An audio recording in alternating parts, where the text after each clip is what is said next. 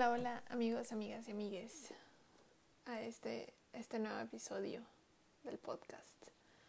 Pues eh, he estado pensando un poco en esta, en esta rutina, en este programa que llevo con el podcast, de estar subiendo un episodio semanal. Y, y cómo se está sintiendo esa, esa sensación, esa rutina, esa estructura.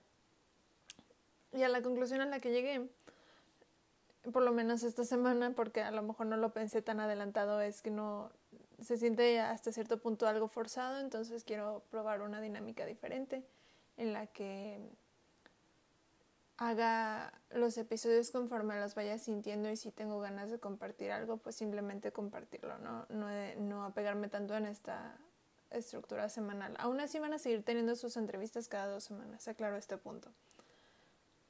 Entonces, bueno, Dicho eso, pues este pequeño episodio era para hacer ese anuncio y también para reflexionar un poquito porque pues eso es, eso es lo que hacemos aquí.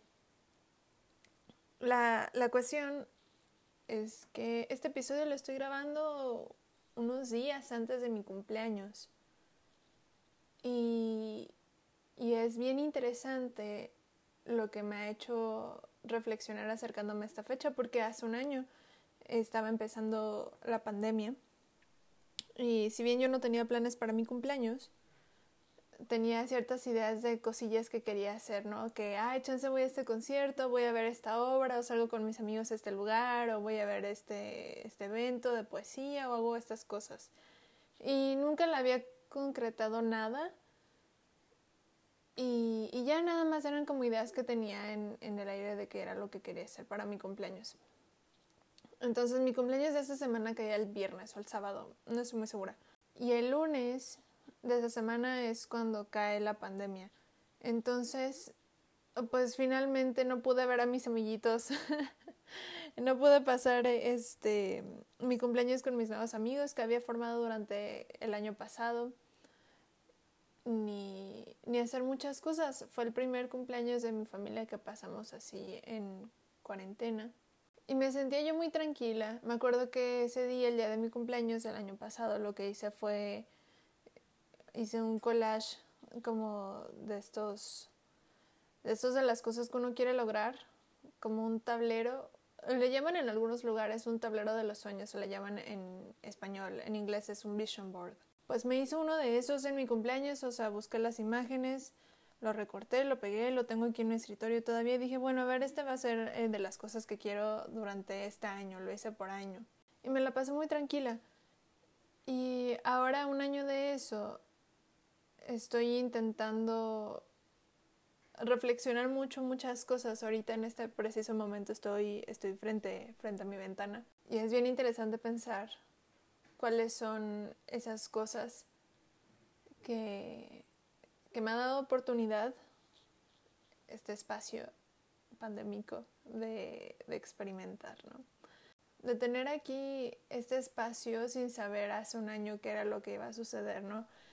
Las cosas que, que iban a pasar, no necesariamente por el hecho de la pandemia en sí misma, sino por las cosas que iban a pasar porque la vida es así, no porque haya una pandemia. El caso es que la pandemia ha sido un tiempo muy reflexivo para mí, muy, muy interesante como seguramente el de, el de todo el mundo, que me ha puesto mucho a reflexionar constantemente, a volver a mis prácticas espirituales de diferentes formas, de ser más, más amable conmigo, de conocer gente nueva sobre todo. Entonces hago mucho esta reflexión acercándose a esta fecha, porque también mi cumpleaños es algo que, que yo festejo y celebro mucho. Lo celebro para mí, no, no me refiero a que lo celebro en un, en un sentido literal de hacer una gran fiesta o de ver a muchas personas, no, me refiero a que lo celebro, lo celebro emocionalmente para mí. Siempre hago una reflexión sobre las cosas que hice el año anterior, no necesariamente las escribo, solamente las pienso de las cosas que logré. Y es una especie como de año nuevo, como de, de ritual de año nuevo que, que hago. Y, y, es bien bonito eso. Entonces, pues quería, quería compartir eso antes del el siguiente episodio que tenía yo previsto que fuera una entrevista, pero pues no, fue este.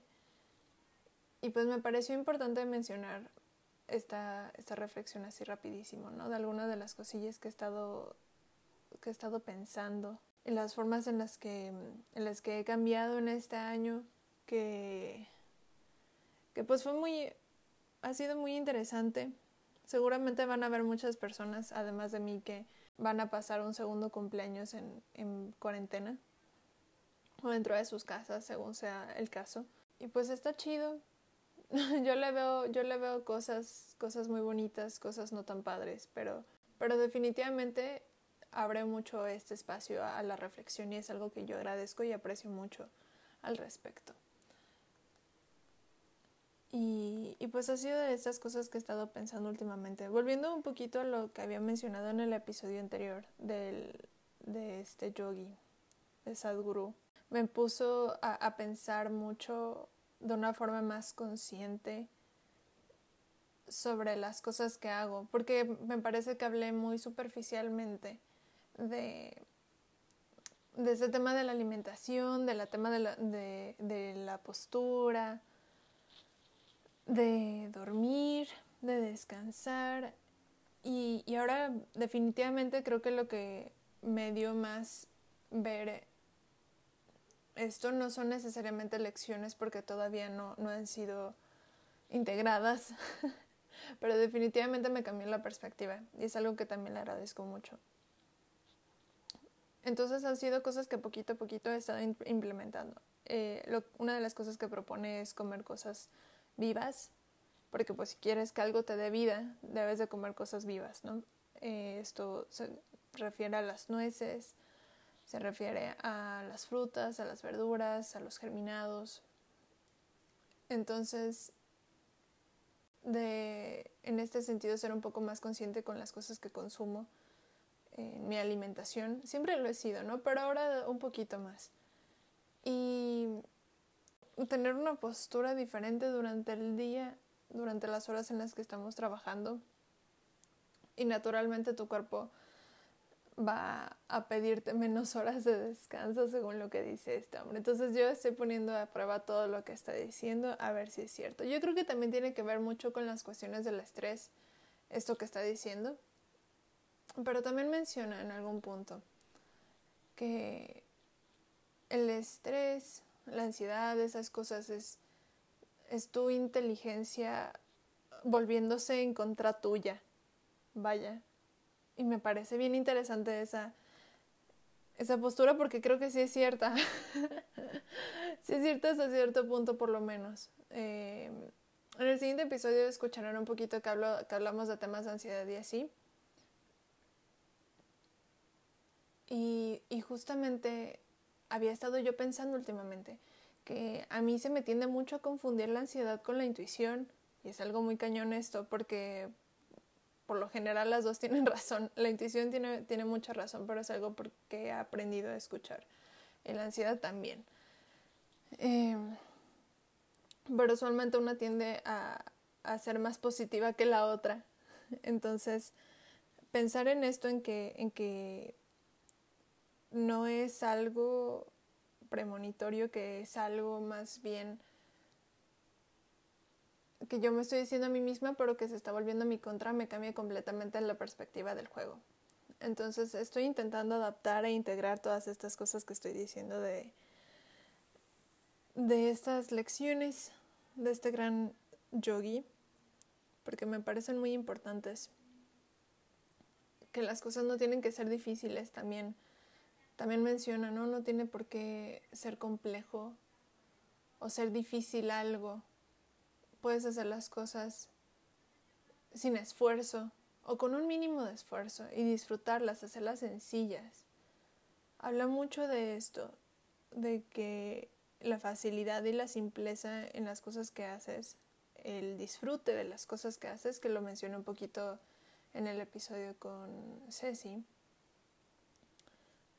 te alejan de de una vida estresante y una vida complicada, ¿no? El pasar el tiempo preocupándome en lugar de pasar tiempo haciendo las cosas para que ya no me preocupen. es estas cosas muy, muy fáciles, suena muy obvio, suena muy lógico todo esto que estoy diciendo, pero definitivamente cambia, me cambia mucho la perspectiva a lo que, que lo diga otra persona, supongo, porque a lo mejor es el momento de que yo lo escuchara, no lo sé. Pero eso, es esa reflexión así bastante rápida de todo esto que he estado pensando. Ahora sí, el siguiente episodio vamos a tener la entrevista, eso sí, sí, sí que sí y va a salir el viernes. Y de las me voy a las secciones así muy muy rápidamente. Empezamos con la de las recomendaciones de artistas. En mi recomendación de artistas, a ver. Ah, tengo igual aquí un poquito un poquito espiritual mi recomendación, pero que la verdad lo he estado incluyendo a a mi práctica o lo he estado tomando como parte de mi práctica diaria que es poner música de fondo de ciertos de ciertas frecuencias o de ciertos de ciertos instrumentos. Hay, hay ciertos instrumentos así como los tambores, hay cierto tipo de tambor, está está que otro tipo, el palo de lluvia, estar escuchando como esto, este tipo de instrumentos de fondo mientras estoy haciendo otras cosas en la combo, mientras estoy en clase y así tenerlas de fondo, eh, ese... Algunos le dicen que es como música para meditación, entonces también la pueden buscar así. Esa es una, una recomendación. Voy a hacer otra dentro de esta misma categoría, que es más específico dos canciones de este de este chavo que se llama Sam Garrett. Una se llama Om Ganesha y la otra se llama I Choose to Live in Love. Muy buenas las dos. Yo las escuchaba las dos todas las mañanas sin falta. En el año pasado, sí, el año pasado las, las descubrí porque las sacó el año pasado. Y me cambiaron la vida. Yo, yo decía que con esas estaba haciendo brujería porque las escuchaba siempre, siempre en las mañanas en mi primera clase. Estaba yo trabajando y, y las estaba escuchando, ¿no? Y a veces las cantaba. Están bien fáciles. Si las pueden cantar, háganlo porque yo decía, no, es que estoy haciendo yo brujería con esto. De verdad que sí, porque son mantras, son, son mantras en, esas dos canciones que se están repitiendo constantemente. Obviamente abajo te pone el significado de los mantras. Entonces, usualmente me atoraba yo mucho con esas cosas que hacía yo en la mañana y, y no sé si eso es lo que hizo que la sacara yo con más facilidad o que tuviera más paciencia para hacerlo. En cualquier caso, altamente recomendadas. Aparte de que tienen una vibra bien bonita, sientes mucha paz cuando las escuchas. Entonces, esas son mis otras dos recomendaciones, esas canciones. Ahora sí. Vamos con el consejo random. Que va un poquito de la mano con eso que estoy diciendo, de poner música de fondo en, ciertas frecuencias o, o, con ciertas cosas. De verdad hacen, hacen mucha diferencia. Pero otra de mis recomendaciones más espirituales, pues podría ser la de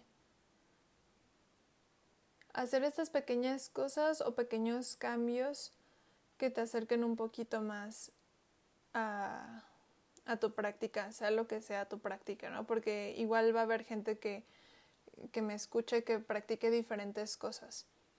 Pero adaptarlo a ti, que la práctica se adapte a ti, no al revés.